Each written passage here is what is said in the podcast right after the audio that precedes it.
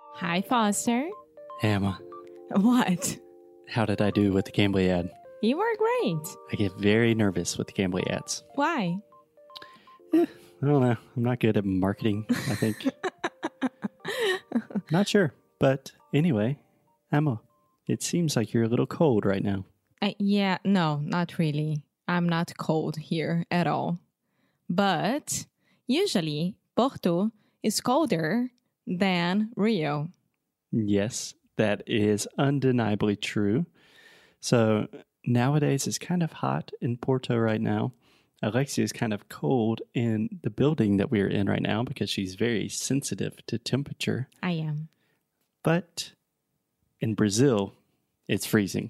Yes. So I am hearing at least. Yeah, I've been getting messages on Instagram from our followers slash um, listeners, and they are all like, "Today in Santa Catarina is really cold.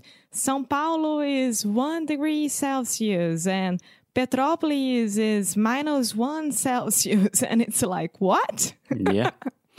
Yeah. So that is crazy, first of all. And second of all, I thought, well, hot damn, Alexia, that sounds like a podcast episode. I said that. I said hot damn.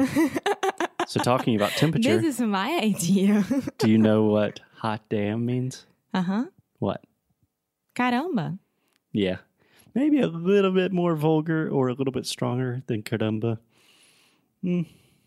Use with caution, proceed with caution, but we thought it would be a good topic to talk about the cold. Yes, so let's talk about the cold, which I like the cold a lot. Yes, Alexia likes the cold more than me. Yes, but I've never lived in a place, I've never lived. lived in a place Lived with cold weather. Like, all year round. yeah. Yeah. So, Yeah, I really haven't either, but there is a big difference between cold and really cold. uh huh. Like live in New York during the winter, that's not that's not fun. Well, it's the same as Porto. We are in the same line. Yeah. Okay. Great. So, one thing I think a good place to start Alexia is the difference between cool and cold. mm So we have the word cool, hmm. Mm hmm. which can be cool, Lego, awesome. But also, it can be, "Eh, it's really cool outside, or it's cooling down outside. Do you understand that? Yes, I do.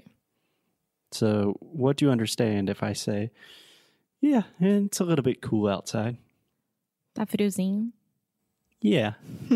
cool normally is saying that uh, it depends on the context a little bit.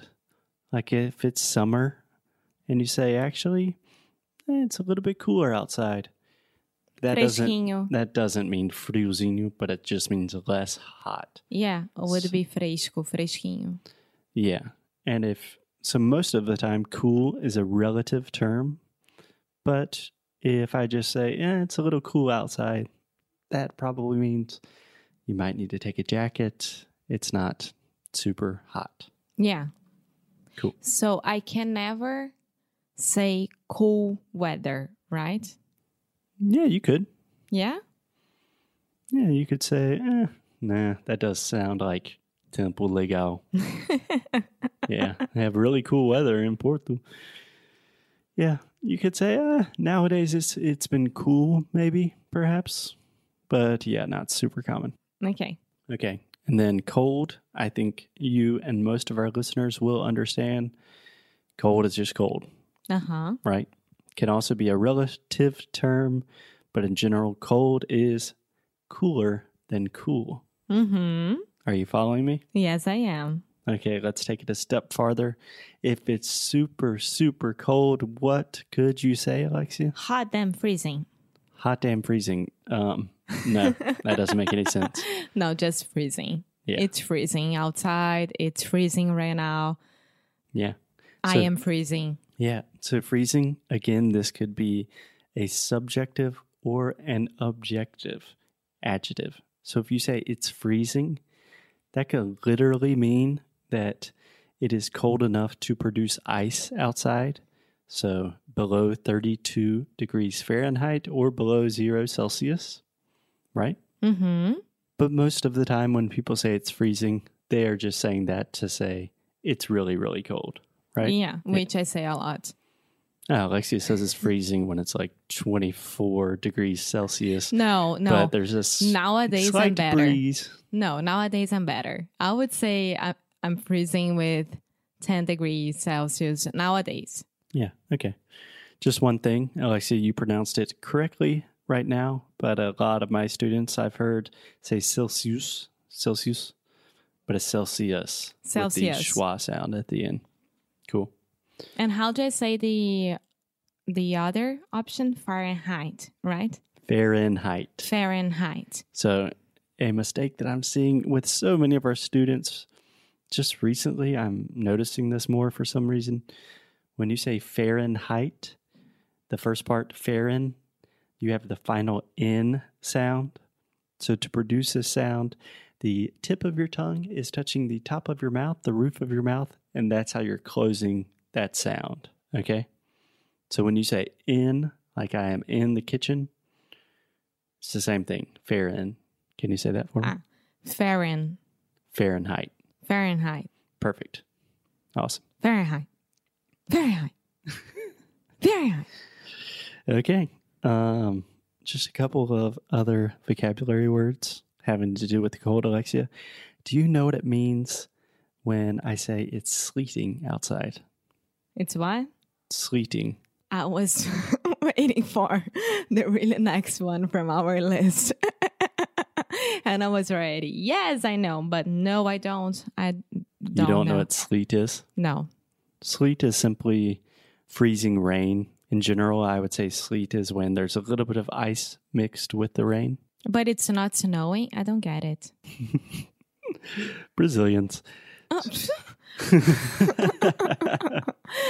okay, so sometimes it rains and it gets very cold, and some of that rain turns into ice and not snow. gran- granizo.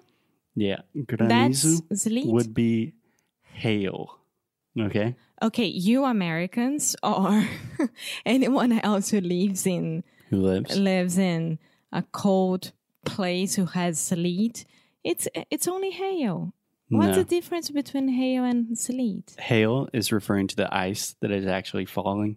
In general, when it's hailing or there's a hailstorm, that means just ice is falling from the sky. Sleet is generally referring to a mixture that it's mostly raining, but perhaps there's a little bit of freezing rain also involved. Mm-hmm. Does that make sense? No, I'm not convinced. One day I'll have to experience that, and then I'll come to you guys and say, "Yes, it exists." Yeah. I mean, if you think about this advanced vocabulary for why do we have a different word for hail and for sleet? When you experience that stuff in real life, you need a word to differentiate Yeah. So Yeah. let's see. Can't wait for the cold weather. it. cool. Alexa, any other vocabulary with the cold weather? Yeah. So snowing, right? Oh, it's snowing. Yeah. Of course. everyone knows, I think, and frente fria, which is cold front. Yes, a cold front. Front. Yes. So again, this is the schwa sound, fr, fr, and then you have that final n sound. So the tip of your tongue is touching the roof of your mouth, front. Front. Yes, so many of our students say front the same way that you said it right now. The correct pronunciation is front. Front. And snowstorming. Sorry? Snowstorming. Yeah, we would not say snowstorming. Snowstorm. Yeah, we could say there's a snowstorm. But if you're saying a snowstorm, we would probably use the word blizzard. Mm. Yeah, Do you know that word? I do. And there is another question that I would like to make. To do. To ask you. we were almost done with the show, Alexia, and you come in bringing that shit into my house. What is that, meu Deus? we do not make or do questions. In English, we ask questions, Alexia. I would like to ask you a question, Okay. if that's okay. When you wake up, when it's cold and you wake up and there is that on the plants, that thingy, Mm-hmm. what's the name of that? Do, D- What? do, Do. just like do. Do you want to make a question? Do. But we spell it D E W, like Mountain Dew. Okay. Yeah. But how do I say that? Oh, there is a lot of do. There is do. Yeah. It's doing. It's not dew. no. Um, normally, I would just say like there's dew on the plant or something like that.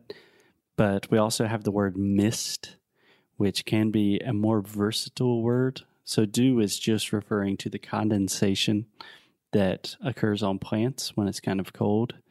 Mist outside is just referring to like ah, it's misty, like there's a little bit of water everywhere. okay. So a small difference. Okay. I'm done with my questions. Okay. Just to end on a positive note, Alexia has been studying English for almost 30 years now, and she made one of the most beginner's mistake, something that you would learn in your first week of English class. So she's still making those mistakes and still willing and available to come on the podcast and speak to hundreds of thousands of Brazilians making those kinds of mistakes.